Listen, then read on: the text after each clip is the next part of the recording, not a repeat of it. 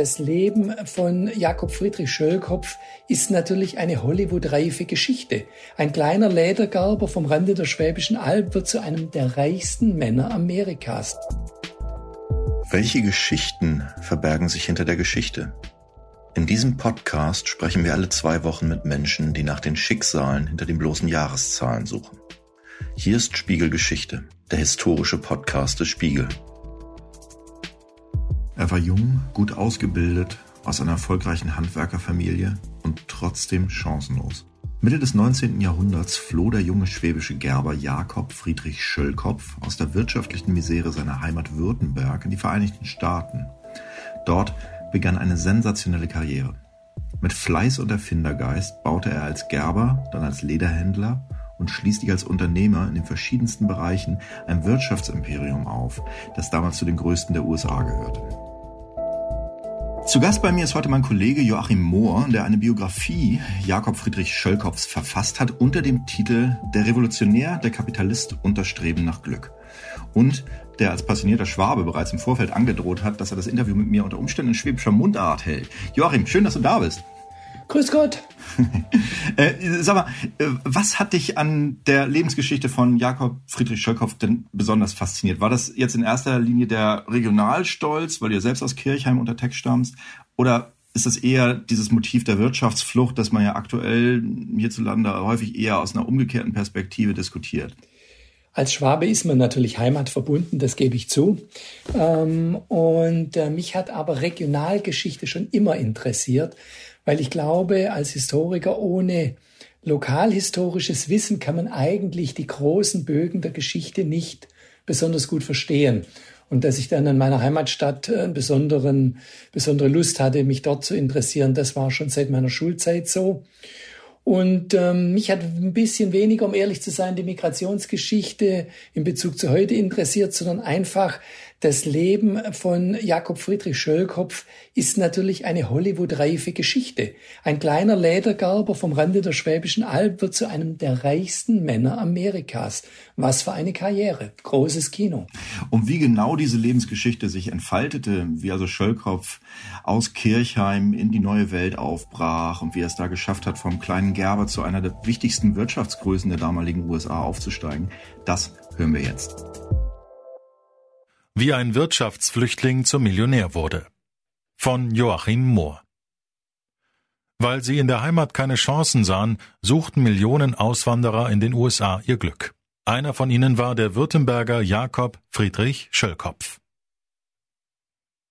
Eigentlich sollte es ein Jubelfest für alle werden, als Wilhelm I. von Württemberg im Herbst 1841 sein 25-jähriges Thronjubiläum feierte.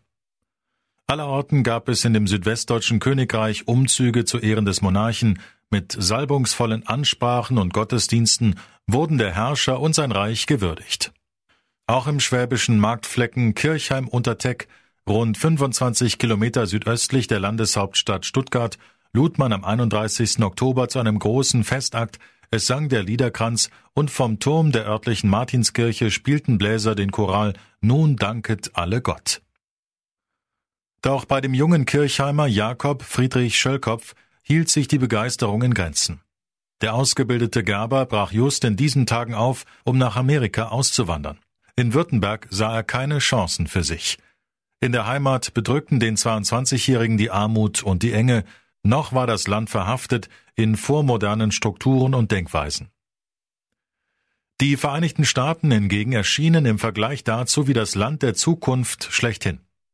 Dort hoffte Schöllkopf auf beruflichen Erfolg und privates Glück. Und sein Mut sollte sich bezahlt machen. In den kommenden fünf Jahrzehnten stieg Schöllkopf zu einem der erfolgreichsten Industriellen der USA auf. Er wurde ein reicher und angesehener Mann, der von vielen seiner neuen Mitbürger nur noch King Jacob genannt wurde. Geboren worden war Schöllkopf am 15. November 1819, vermutlich als zwölftes von 15 Kindern. Sein Vater war in der Kleinstadt Kirchheim, die damals rund 4000 Einwohner hatte, ein erfolgreicher Gerbermeister. Er besaß eine ansehnliche Werkstatt, drei Häuser und einige Äcker und Wiesen. Der junge Jakob Friedrich verließ wie die meisten mit 14 Jahren die Volksschule und ging anschließend im väterlichen Betrieb in die Lehre. Mit 19 wechselte er für zwei Jahre zu einem Lederhändler nach Straßburg ins Französische, wie man sagte. Er sollte nicht nur die handwerklichen Aspekte der Arbeit beherrschen, sondern auch das Geschäftemachen kennenlernen. Doch trotz dieser guten Ausbildung drohte Schöllkopf das Schicksal, als kleiner Handwerker oder gar als hungriger Tagelöhner zu enden. Den Betrieb seines Vaters würde jedenfalls sein erstgeborener Bruder erben, die weiteren Hinterlassenschaften hätte er mit den zahlreichen Geschwistern zu teilen.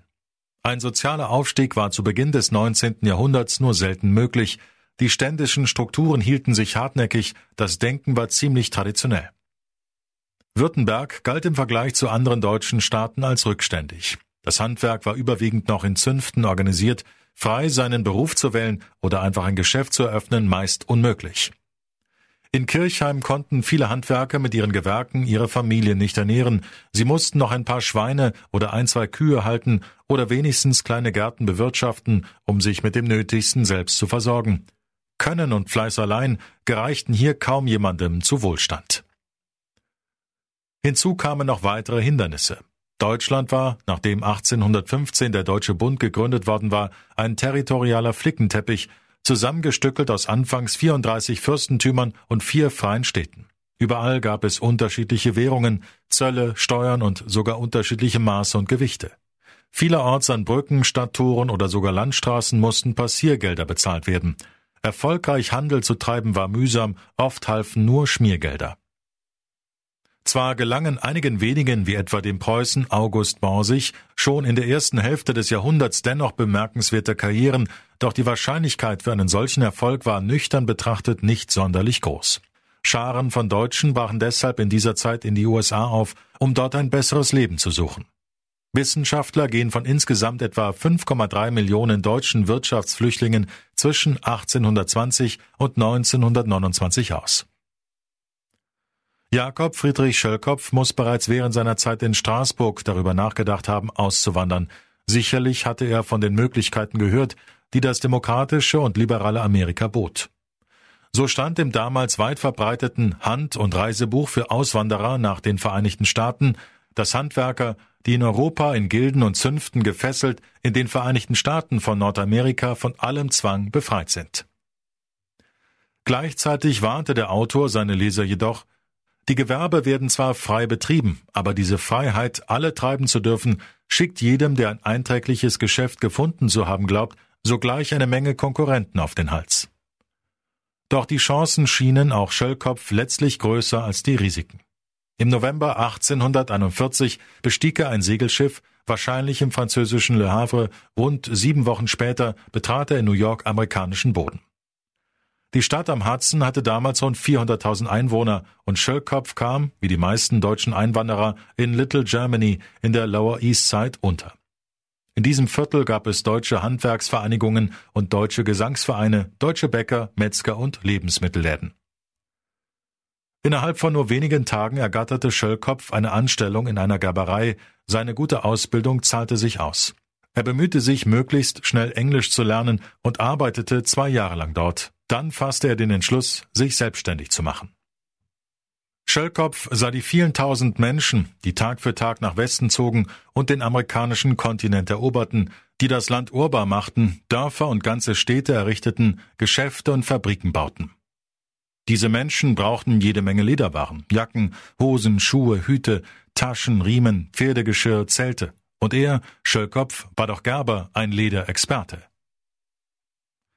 Für sein Ziel, nicht mehr für andere zu arbeiten, sondern künftig für sich selbst, analysierte Schöllkopf zunächst den Markt. Anfang 1844 reiste er mehrere Wochen durch den Mittleren Westen auf der Suche nach dem besten Standort für ein eigenes Gewerbe. Er wollte herausfinden, wo die wichtigsten Verkehrswege verliefen, welche Städte maßgebliche Knotenpunkte waren, welche Gemeinden rasch wuchsen und prosperierten. In einem Brief in die alte Heimat schrieb er voller Zuversicht, in diesem unermesslichen Land, welches sich vom heißen Süden bis in den kalten Norden erstreckt, ist noch viel Platz für arme, von Hunger und Kummer gedrückte Menschen.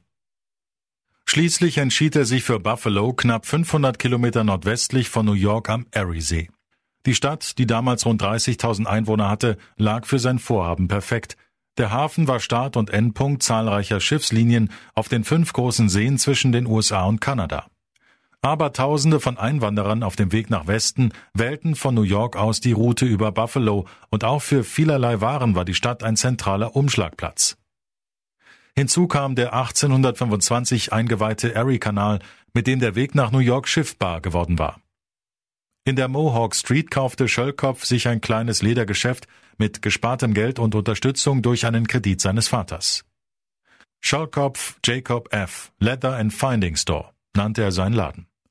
Das Geschäft lief von Anfang an gut und es sollte der Grundstein seines Wirtschaftsimperiums werden. Denn rasch wurde klar, dass es nicht bei einem Laden bleiben würde.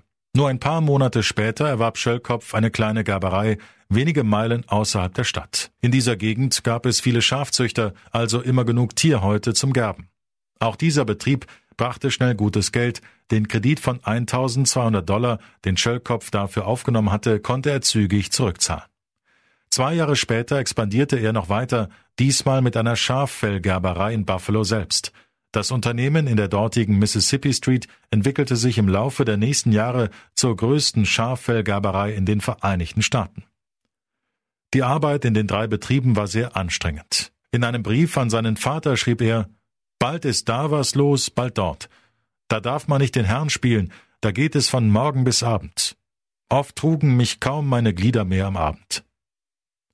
Seine Angestellten arbeiteten von morgens um sechs Uhr bis mittags um zwölf und von mittags ein Uhr bis abends um sechs. Auf ihn selbst wartete abends noch der Papierkram. Schöllkopf schuftete mit eiserner Disziplin, er besaß Geschäftssinn und er war fasziniert von neuen Techniken. Aus der alten Heimat holte er einen Vetter zu Hilfe, der sein Geschäftspartner wurde.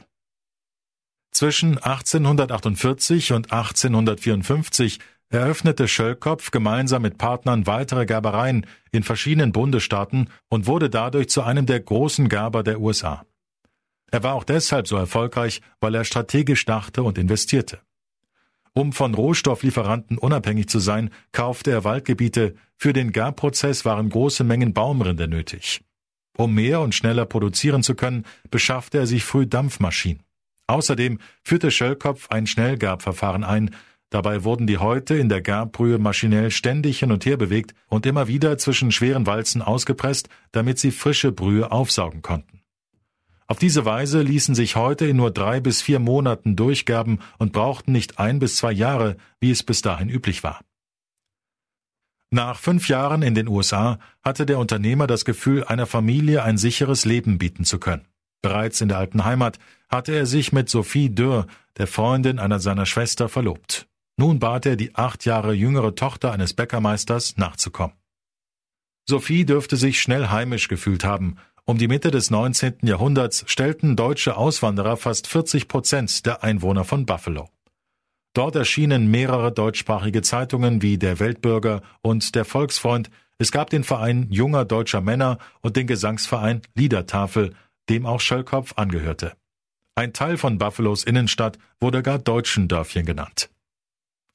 Am 12. März 1848 heirateten Schöllkopf und Sophie. Im Laufe der Jahre sollten die beiden elf Kinder bekommen.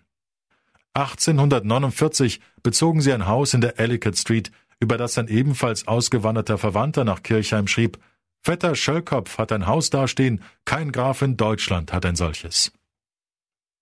Trotz des rasanten sozialen Aufstiegs rissen die Kontakte in die alte Heimat nicht ab. Regelmäßig reiste Schöllkopf nach Kirchheim, vor allem um seine Familie zu treffen, aber auch um Geschäftliches zu erledigen. Württemberg war politisch und wirtschaftlich zurückgeblieben, durch die neuen Eisenbahnen war das hügelige Land nur schwer zu erschließen. Bodenschätze gab es kaum, die meisten Einwohner lebten in Armut und Not. All das zeigte dem Self-Made Man, dass seine Entscheidung, das Land zu verlassen, richtig gewesen war. Freunden gegenüber äußerte er, ein schönes Württemberg für einen reichen Privatmann, aber dann ist es aus. An seinen Vater schrieb er einmal, ist die Hungersnot so sehr groß bei euch und mit Schmerzen denke ich an die vielen armen Familien, welche darunter leiden müssen. Hier ist das Land der Fülle und des Reichtums. In den USA schien fast alles möglich. Ständig hielt Schöllkopf nach neuen Geschäftsideen Ausschau, auch abseits der Lederbranche, um sich weitere Standbeine aufzubauen. Mit seinen Gewinnen aus dem Gerber- und Ledergeschäft baute er 1856 nördlich von Buffalo eine große Getreidemühle. Die Anfangsjahre waren schwierig, doch weil die Anbauflächen für Getreide stetig wuchsen und in den großen Städten im Osten die Nachfrage nach Mehl stieg, wurde die Mühle immer erfolgreicher. Weitere Mühlen kamen hinzu, darunter die Niagara Flowering Mills, damals die größte Mühle der Vereinigten Staaten. Schöllkopf wurde so zu einem der größten Müller des ganzen Landes. Ein Teil des bei ihm produzierten Mehls wurde sogar nach Europa verschifft. In den 1880er Jahren erkannte der Unternehmer das Potenzial der chemischen Farbstoffproduktion. Gemeinsam mit seinem Sohn Jakob Friedrich baute er die Schöllkopf Aniline and Chemical Company auf. Den Sohn hatte er in München und Stuttgart Chemie studieren lassen. Deutschland war damals führend in Chemietechnik. Die Hälfte aller Farbstoffe weltweit kam zeitweise von dort.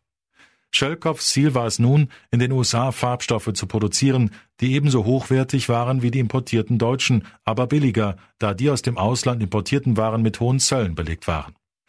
Die Idee ging auf, die neue Firma wurde zum ersten großen Anbieter synthetischer Teerfarben in den USA. Längst war Schöllkopf nicht mehr der Einwanderer aus Kirchheim, sondern ein bekannter und gut vernetzter Industrieller.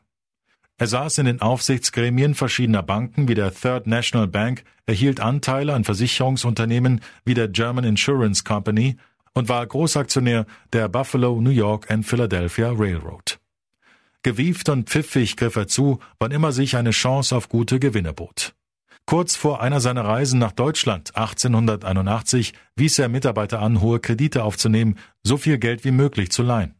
Wochenlang ließ er sich Geld nach Deutschland anweisen, bis seine Mitarbeiter ihm telegrafierten, dass nirgends mehr etwas zu holen sei. Mit dem Geld kaufte er in Deutschland Schuldverschreibungen der amerikanischen Regierung weit unter dem Nennwert. Er muss woher auch immer gewusst haben, dass die US-Regierung plante, sie zum Nennwert zurückzukaufen. Mit einem mannshohen Schrankkoffer randvoll mit Schuldbriefen kehrte er in die USA zurück und machte riesigen Gewinn. Sein größtes unternehmerisches Wagnis ging Schöllkopf allerdings erst an, als er bereits knapp 60 Jahre alt war. Er wollte die gewaltigen Niagara-Fälle, die gut 30 Kilometer nördlich von Buffalo fast 60 Meter senkrecht in die Tiefe stürzen, für die Energiegewinnung nutzbar machen. Pläne, diese enorme Wasserkraft zu bändigen, hatte es bereits seit den 1850er Jahren gegeben. Verschiedene Investoren hatten teilweise jahrelang versucht, einen Kanal anzulegen, um die Strömungsenergie des Wassers mechanisch nutzen zu können. Am Ende waren sie jedoch alle gescheitert und finanziell ruiniert. Schöllkopf aber wollte es unbedingt schaffen.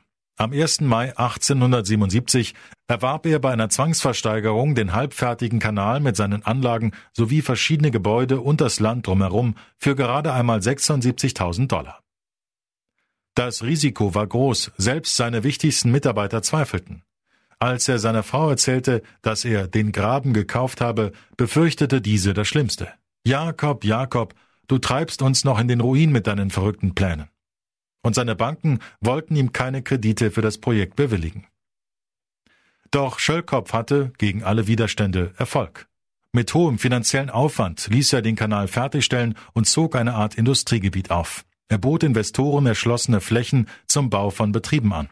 Dazu Wasserkraft ohne Ende, für den Warentransport einen schiffbaren Kanal und eine Eisenbahnlinie sowie attraktive Parzellen für Privathäuser.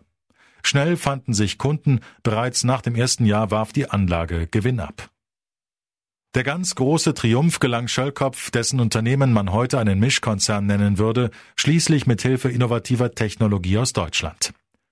Der gebürtige Württemberger, stets interessiert an Neuem, hatte von dem Erfinder Werner Siemens gehört, der die Dynamomaschine perfektioniert und damit Strom produziert hatte. Elektrischer Strom, diese neue Kraft schien Schöllkopf vielversprechend. 1881 ließ er eine seiner eigenen Mühlen an den Wasserfällen zu einem Wassergeneratorenwerk umbauen. Die Anlage erzeugte von Beginn an so viel Elektrizität, dass seine Papiermühle sowie weitere Maschinen in der Umgebung betrieben werden konnten und die neue Kraft war unschlagbar billig. Für 30 Pferdestärken mussten die Abnehmer bei Schöllkopf im Jahr gerade einmal rund 300 Dollar bezahlen. Die gleiche Leistung aus Dampfturbinen kostete etwa 2200 Dollar und Schöllkopf machte dennoch einen guten Gewinn dabei. Schnell wollten immer mehr Unternehmen von seinem sagenhaften Strom profitieren, sodass Schöllkopf seine Kraftwerke immer weiter ausbaute. Sein Strom veränderte nicht nur einschneidend das Leben in Buffalo und rund um die Niagara-Fälle, sondern in weiten Teilen des Staates New York. Als Schöllkopf am 15. September 1899, kurz vor seinem 80. Geburtstag, nach kurzer Krankheit in seinem neuen Haus in der Delaware Avenue in Buffalo starb, lag ein wahrlich erfolgreiches Leben hinter ihm. Das war ihm auch selbst sehr wohl klar gewesen. In seinen letzten Lebensjahren hatte er sich an manchem Abend sogar ein Bier in einem der Lokale in Buffalo erlaubt. Und er hatte sein Vermögen noch mehr als früher schon für wohltätige Zwecke eingesetzt, als er Krankenhäuser unterstützt hatte und den notgeratenen Privatpersonen half, etwa geflohenen Freiheitskämpfern der deutschen Revolution von 1848. Nun, 1883, spendierte er Buffalo ein Konzerthaus für 3000 Besucher, und in seiner Heimatstadt Kirchheim finanzierte er den Bau einer neugotischen Kapelle auf dem städtischen Friedhof. Es ist nicht die einzige Erinnerung an den erfolgreichen Gründer in der alten Heimat. Denn Schöllkopf dachte auch an jene, die nicht wie er hatten auswandern und ihr Glück finden können. 1891 gründete er eine Stiftung, die in Kirchheim die Not der würdigen Armen beiderlei Geschlechts ohne Unterschied der Religion lindern sollte. Noch heute überweist diese Stiftung jedes Jahr 10.000 Dollar für soziale Zwecke an die Stadt Kirchheim. Sie hören den Spiegelgeschichte Podcast. Mein Name ist Danny Kringel und zu Gast bei mir ist heute mein Kollege Joachim Mohr, mit dem ich mich unterhalte über den Aufstieg des schwäbischen Auswanderers Jakob Friedrich Schöllkopf.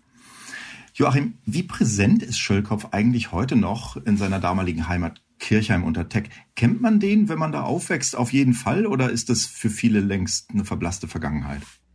Also den Namen kennen in der Stadt viele oder fast alle. Es gibt ein Gymnasium, das seinen Namen trägt, logischerweise ein Wirtschaftsgymnasium. Es gibt eine große, wichtige Straße, die seinen Namen trägt, einen Brunnen und auf dem alten Friedhof der Stadt findet sich äh, eine von ihm gestiftete Kapelle, die steht immer noch mit einer großen Gedenktafel. Ehrlicherweise wird man sagen müssen, dass viele Einwohner allerdings nicht genau wissen, wer sich hinter dem Namen äh, verbirgt. Eine kleine Anekdote noch am Rande. Für die Stadtverwaltung spielt der Mann immer noch eine interessante Rolle, weil Jakob Friedrich Schöllkopf hat acht Jahre vor seinem Tod in den 1880er Jahren eine Stiftung gegründet und diese Stiftung besteht bis heute und überweist bis heute jedes Jahr 10.000 Dollar an die Stadt, um die Armen zu unterstützen, wie es so schön heißt.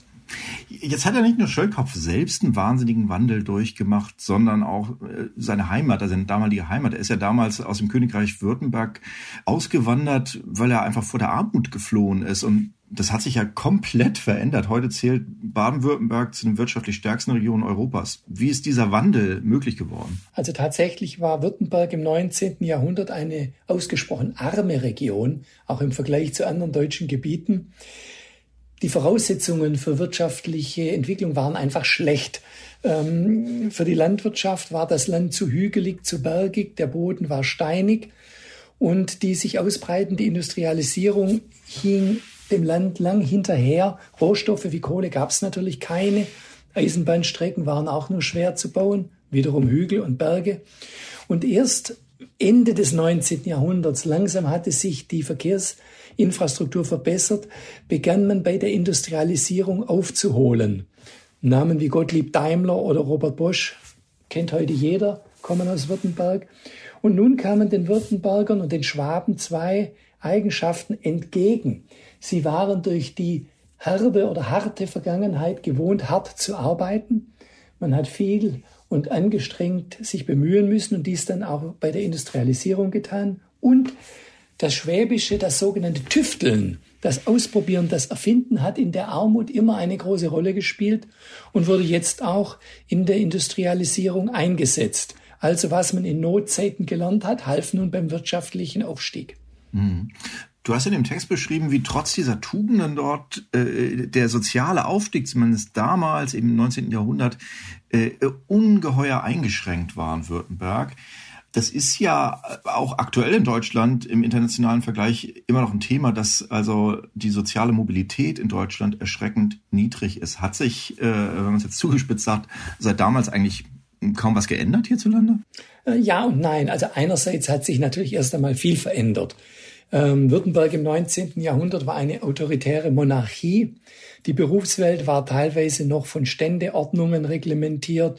Weitere für, weiterführende Schulen wie das Gymnasium kosteten Schulgeld. Also es gab keine freie Schulwahl, keine freie Berufswahl. Und wer arm war, hatte nicht nur wie heute deutlich weniger als die Mehrheit oder der Durchschnitt, sondern er hungerte regelrecht, trug Lumpen und wurde häufig nicht sehr alt. Heute, klarer Anders leben wir in einer Demokratie, Schulen, Berufswahl sind frei und eigentlich hungert niemand. Was allerdings das früher und heute auf unschöne Weise verbindet, die soziale Herkunft spielte damals eine große Rolle und heute zunehmend wieder, wenn es um die Chancen im Leben geht. Das heißt, das Elternhaus hat einen großen Einfluss, ob es mit der Karriere klappt oder nicht. Und das war früher wahrscheinlich noch etwas stärker, aber ist leider heute auch wieder so. Mhm.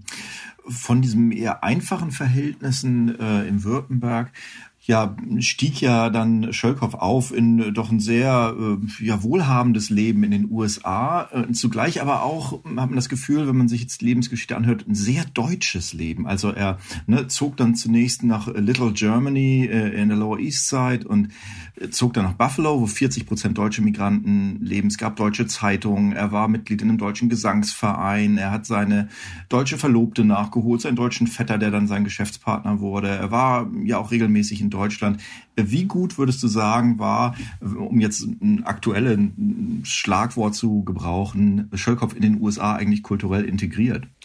Man muss sich im Klaren sein, dass in der Mitte des 19. Jahrhunderts als Schöllkopf in die USA kam, der überwiegende Teil aller Menschen dort Einwanderer waren.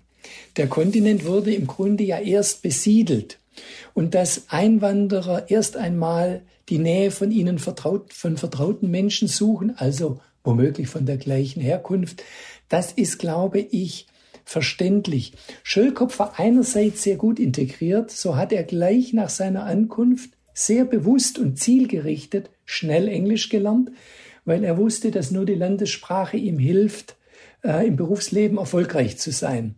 Daneben hat er immer, das ist richtig, Kontakte zu anderen Deutschen gepflegt und wiederholt seine Heimatstadt Kirchheim unter Teck besucht. Vielleicht ist eben eine besondere Heimatverbundenheit auch typisch äh, für Schwaben. Ich selbst lebe jetzt seit 30 Jahren in Hamburg, fühle mich aber immer noch meiner Heimatstadt und den Leuten dort verbunden und reise regelmäßig dorthin. Schöckhoff war ja begeistert über die Möglichkeiten, die sich ihm boten, als er in den USA ankam. Ne? Er schildert seinen äh, Verwandten in Deutschland das Land als Land der Fülle und des Reichtums und sagt, das Land äh, habe noch viel Platz für arme und von Hunger gedrückte Menschen. Was würdest du sagen, sind eigentlich die größten Unterschiede des Migrationslands USA anno 1841 zu dem Migrationsland USA 2021? Also in der Mitte des 19. Jahrhunderts wurden die USA insbesondere im westlichen Teil, überhaupt erst erschlossen und besiedelt. Das Land war in weiten Teilen menschenleer noch. Es gab im Jahr 1850 eine Volkszählung und nach der lebten damals 23 Millionen Menschen in den gesamten Vereinigten Staaten. Heute sind es 330 Millionen, also 14 mal so viel Menschen. Das ist natürlich ein enormer Unterschied möglichst viele Einwanderer zu haben, im Grunde Einwanderer zu gewinnen, weil damit ein weiter Teil des leeren Landes besiedelt werden konnte. Das war damals das Ziel. Das hat sich heute aber natürlich erledigt. Heute ereignet sich in den USA, was in vielen oder man kann sagen den meisten anderen Ländern der Welt auch passiert.